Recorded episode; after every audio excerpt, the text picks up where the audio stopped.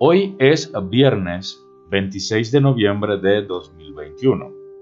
Estamos en la semana 34 del tiempo ordinario y celebramos la memoria de Santiago Alberione, fundador de 1971. La primera lectura está tomada del libro de Daniel capítulo 7 versículos del 2 al 14. Se acercó un hijo de hombre el interleccional que leeremos como salmo está tomado de Daniel capítulo 3, que tiene como antífona Ensálcenlo con himnos por los siglos. Y el Evangelio que leemos y meditamos hoy está tomado de San Lucas capítulo 21 del versículo 29 al 33. Sepan que se acerca el reino. Y voy a hacer lectura de este Evangelio. Jesús les añadió a los discípulos una parábola.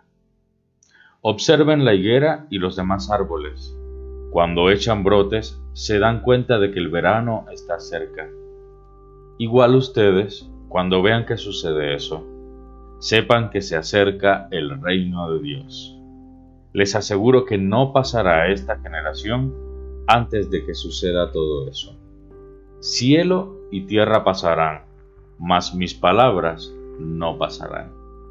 Esto es palabra del Señor. El comentario de hoy es el siguiente. Para muchos cristianos, este Evangelio es una prueba rotunda de que el fin del mundo se acerca, con juicios y terribles sentencias implacables para las personas impías. Pero para los que creemos en la generosidad de Dios, este texto nos invita a reflexionar en la recreación y la salvación que Dios está realizando.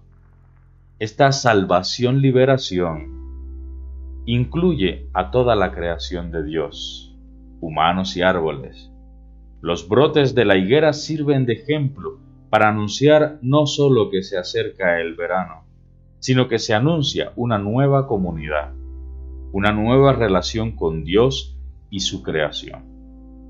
Para Jesús, la cercanía del fin es en realidad el principio de la primavera símbolo de vida y liberación.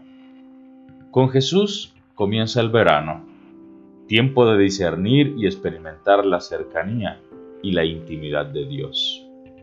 Este Evangelio nos invita a percibir a Dios en nuestra vida cuando experimentamos invierno, primavera, verano y otoño, porque Dios está cerca y camina con nosotros.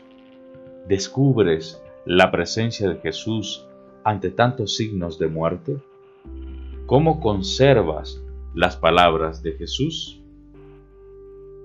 Hasta aquí la lectura y reflexión del diario bíblico claretiano para el día de hoy.